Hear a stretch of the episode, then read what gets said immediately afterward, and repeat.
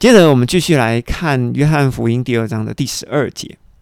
在迦拿婚宴的这个事情以后，耶稣他与他的母亲和他的兄弟们，哈，也就是雅各、约西、犹大以及西门，还有他的门徒们，也就是安德烈、彼得、菲利跟拿但业，他们总共有十个人，哈。他们十个人往东走，走到加百农。加百农就是在加利利海的正北方的海边一个渔村，在那里呢，他们待了一点点的日子，哈，也就是不是很长的日子。然而，犹太人的逾越节近了，这是春天的逾越节，耶稣就要上到耶路撒冷去，哈。为什么？因为在以色列的新律法里面有规定，只要是在过节的时候，所有的犹太人都得回到耶路撒冷过节。而在约翰福音里面呢，这边写的逾越节也是耶稣过的第一个逾越节。而逾越节对于犹太人而言呢，对照华人的角度呢，就好像是春节一样哈。所以第一个逾越节，也就是耶稣开始服侍的第一个华人的春节，你大概这样记就好了。接着我们看第十四节。耶稣他发现，在耶路撒冷圣殿里面有卖牛啊、卖羊、卖鸽子的人，并且有退换银钱的人坐在那里。于是耶稣呢，就用一个粗绳子做成了鞭子哦，把所有的牛羊鸽子呢，通通都赶出圣殿，并且倒出退换银钱之人的钱币，还翻倒他们的桌子。耶稣这种说法就是说，怎么可以在这里打麻将？好，或者是说打麻将怎么没有找我？好，大概是这个意思。好，但是这我开玩笑的啦。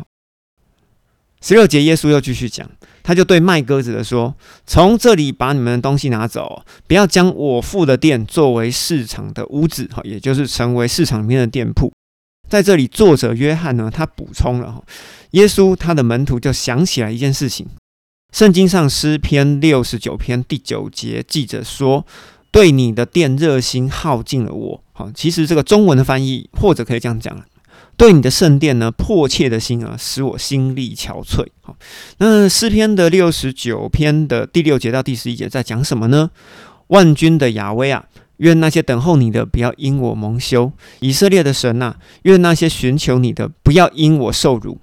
然而，为了你的缘故，我忍受辱骂，满面羞愧。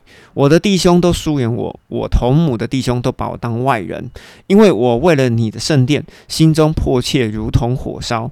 辱骂你的人的辱骂，全都落在我身上。我哭泣进食，这竟成了我的羞辱。我披上麻衣，成就了他们取笑的对象。门徒突然想到诗篇这一篇的原因，是因为耶稣走进圣殿以后行为怪异，那也因为行为怪异，他承受了指责。而且我们要发现到诗篇的六十九篇里面，他写到：“我的兄弟都疏远我，我同母的兄弟都把我当外人。”也就是说，他们一起到耶路撒冷的圣殿去过节，但是呢，我的母亲跟我的兄弟都把我当做很奇怪的人。于是，这也对照了约翰福音的第七章一到第十节哦。约翰福音的作者他记录着耶稣的弟弟不相信耶稣是弥赛亚，好，也就是不相信他是基督。他认为呢，耶稣是一个怪怪的人。我们来看一下约翰福音第七章一到十节里面讲什么。在这个事情以后，也就是犹太人质疑耶稣之后。耶稣开始周游加利利，不愿意再与犹太人来往哈，因为犹太人想要杀他。犹太人的祝棚节快到了哈，就是在现代的九月中到十月初左右的祝棚节，也就是入秋的时候，相当于华人的中秋节哈。耶稣的弟弟就对耶稣说：“你应该离开这里哈，就离开加利利去犹太哈，好让呢你的门徒也可以看见你所行的神迹奇事。”因为呢，没有人想要引人注目呢，却在暗处行动。你既然行这些事情，就应该向世人显明自己。于是，作者约翰呢，在这边补充：原来耶稣的弟弟也不相信耶稣是弥赛亚。于是耶稣就对他的弟弟们说：“哈，我的时候还没有到，你们的时候却常常是方便的。也就是说，我现在不方便去耶路撒冷过节啦，而世人呢，不会恨你们。”但是却憎恨我，因为我指证他们的行为是邪恶的哈。因为耶稣在圣殿里面又赶牛又赶羊哈，又翻桌的哈，非常的过分。所以犹太人呢是讨厌耶稣的。耶稣又继续讲，你们上去过节吧，我现在不上去了，因为我的时机还未成熟。”也就代表着耶稣如果还要再去耶路撒冷，就代表着耶稣已经准备要死了哈。所以耶稣对自己死的方式跟死的时间其实都非常的讲究。为什么要讲究？因为要应验旧约先知书里面的所有的文字。而耶稣他说完了这些话之后呢，他仍然在加利利哈。而接着，他的弟弟们从加利利离开到耶路撒冷过节的时候呢，他也跟着去过节了。只是呢，不是公开的去，却是暗中的去。犹太的节期当中，总共有四大节期，分别是三到四月的月节，五到六月的五旬节，或者叫做七七节；九到十月的祝红节，或者叫赎罪日。哈，这些节期是在一起的。那在十二月呢，还有一个修殿节，或者叫做烛光节。对照华人的节期，差不多就是春节、清明、端午跟中秋。虽然时间有些不一样，但是其实团圆的意味其实是浓厚的。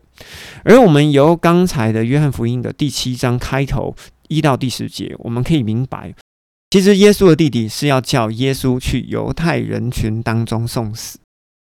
也因为耶稣的时间还没到，所以耶稣就暂缓，不答应他们一同去。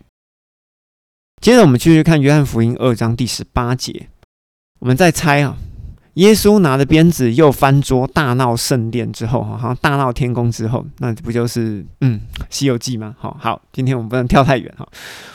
门徒可能在当下称耶稣为弥赛亚。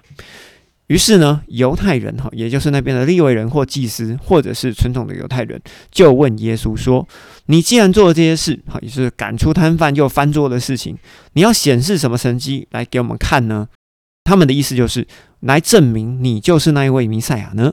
于是耶稣就对犹太人说：“你们已经拆毁了圣殿哦，三日内我要使它立起来。”于是犹太人便回答。四十六年，这个殿才被建造起来哦。你要在三日内让它再重新立起来吗？犹太人这边就会跟解经家哈常常发生的一个问题，就是只看了后面，没有看到前面哦。因为呢，如果我们只看后面。只解读三日内要建立起来，而不解前半句哈，你们拆毁了圣殿哦，我们就会忽略到一件事情，就是弥赛亚是在你们手中灭亡的哈，是在你们手中死的。我要三日内使他立起来。于是呢，在二十一节，作者约翰就补充了，但是耶稣说他要三日内建立圣殿，是关于他的身体要成为圣殿哈，要重新立起来的这件事情。而当耶稣呢，他从死人里复活的时候呢，耶稣的门徒就会想起他曾经说过的这件事情，所以耶稣在复活以后，这些门徒们才开始相信圣经和耶稣曾经所说过的话。所以由上述五节我们可以知道，犹太人拆毁圣殿，其实就是在预告基督的死了。好，那启示录在这边呢，我们也稍微做一下补充哈。用启示录的二十一章二十二到二十三节，我没有看见城里面有圣所。也就是我在新的耶路撒冷城里面，我没有看到圣所，因为主全能的上帝就是羔羊，就是城的圣所。好，所以基督的本身哈，他在新天新地的时候，他就会成为圣所。而这个城呢，也就是新耶路撒冷城，不需要日月的照明，因为上帝荣耀的照明，也就是羔羊，它就是城的灯。好，这个是在启示录二十一章做的补充。接下来我们看第二十三节。